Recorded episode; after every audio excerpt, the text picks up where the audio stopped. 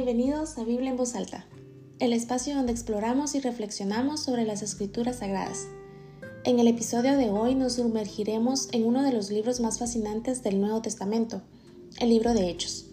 Este relato cautivador nos lleva a los primeros días de la iglesia cristiana, revelando los eventos que siguieron a la resurrección de Jesucristo. Prepárense para un viaje a través de la historia donde descubriremos la obra del Espíritu Santo, las conversaciones sorprendentes, los desafíos enfrentados por los apóstoles y la expansión del mensaje de amor y redención. Acompáñenme mientras exploramos las enseñanzas, los milagros y las decisiones cruciales que dieron forma al cristianismo primitivo. Así que tomen sus Biblias y sumérjanse conmigo en la lectura del emocionante libro de Hechos. Comencemos.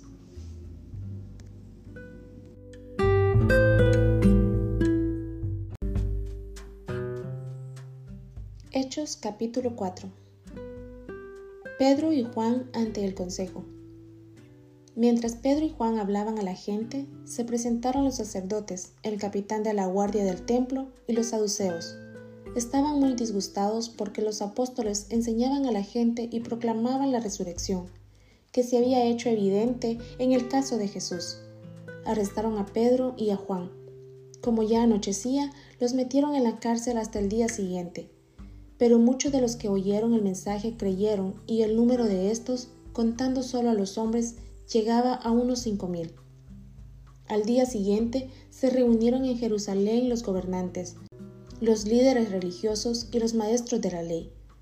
Allí estaban el sumo sacerdote Anás, Caifás, Juan Alejandro y los otros miembros de la familia del sumo sacerdote hicieron que Pedro y Juan comparecieran ante ellos y comenzaron a interrogarlos. ¿Con qué poder o en nombre de quién hicieron ustedes esto? Pedro, lleno del Espíritu Santo, respondió, gobernantes del pueblo y líderes religiosos.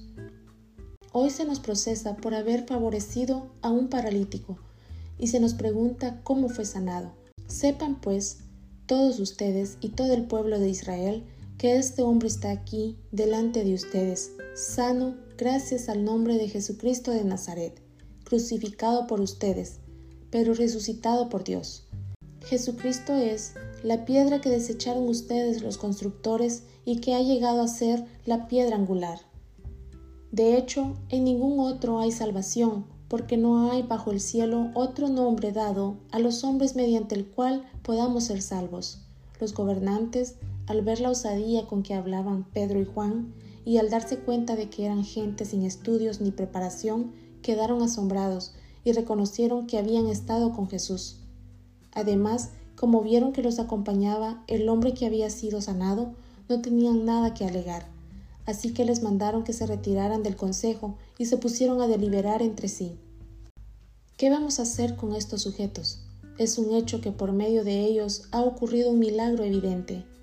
Todos los que viven en Jerusalén lo saben y no podemos negarlo. Para evitar que este asunto siga divulgándose entre la gente, vamos a amenazarlos y así no volverán a hablar de ese nombre a nadie. Los llamaron y les ordenaron terminantemente que dejaran de hablar y enseñar acerca del nombre de Jesús.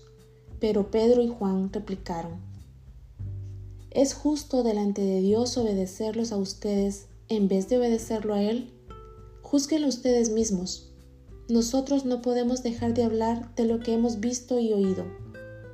Después de nuevas amenazas, los dejaron irse.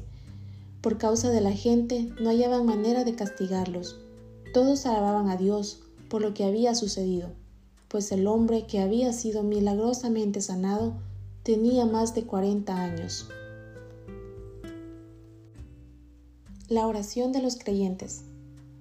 Al quedar libres, Pedro y Juan volvieron a los suyos y les relataron todo lo que habían dicho los jefes de los sacerdotes y los líderes religiosos.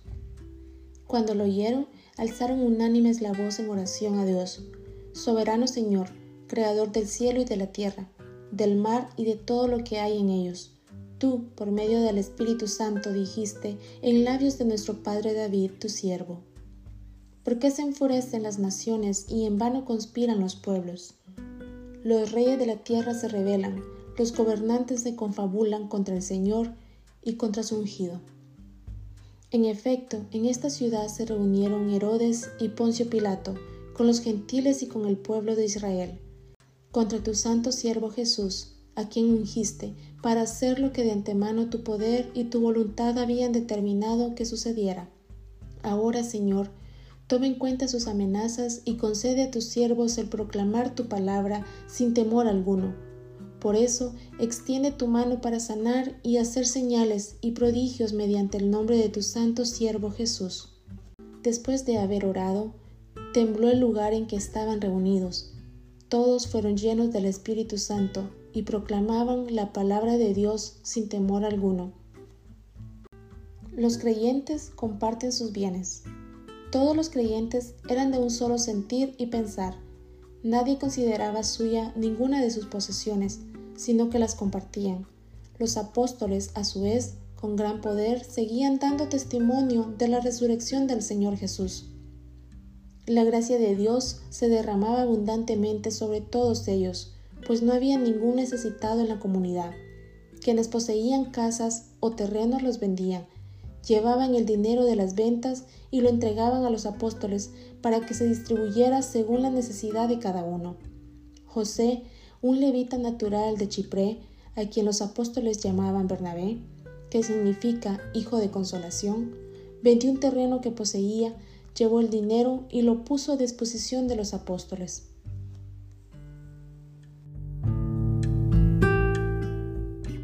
Padre Celestial, te agradecemos por el tiempo que hemos dedicado a sumergirnos en tu palabra Gracias por cada mensaje, enseñanza y verdad que hemos encontrado en las Escrituras. Que estas palabras no solo resuenen en nuestros oídos, sino que también encuentren un hogar en nuestros corazones. Damos gracias por la oportunidad de explorar tu palabra juntos y te pedimos, Señor, que cada oyente sea tocado por tu gracia y verdad, que estas palabras inspiren, consuelen y despierten un deseo más profundo de conocerte. Concede a cada oyente discernimiento para aplicar estos principios en su vida diaria. Que la semilla de tu palabra crezca y dé frutos en sus corazones. Te encomendamos a ti, Señor, a todos aquellos que nos escuchan. Que tu Espíritu Santo les guíe y les revele tu amor incondicional. Que encuentren consuelo, esperanza y propósito en tu palabra. Gracias, Señor, por este tiempo de lectura y reflexión que tu luz nos ilumine siempre y que podamos compartir el amor y la verdad que hemos recibido con aquellos que nos rodean. En el nombre de tu amado Hijo Jesucristo, oramos. Amén.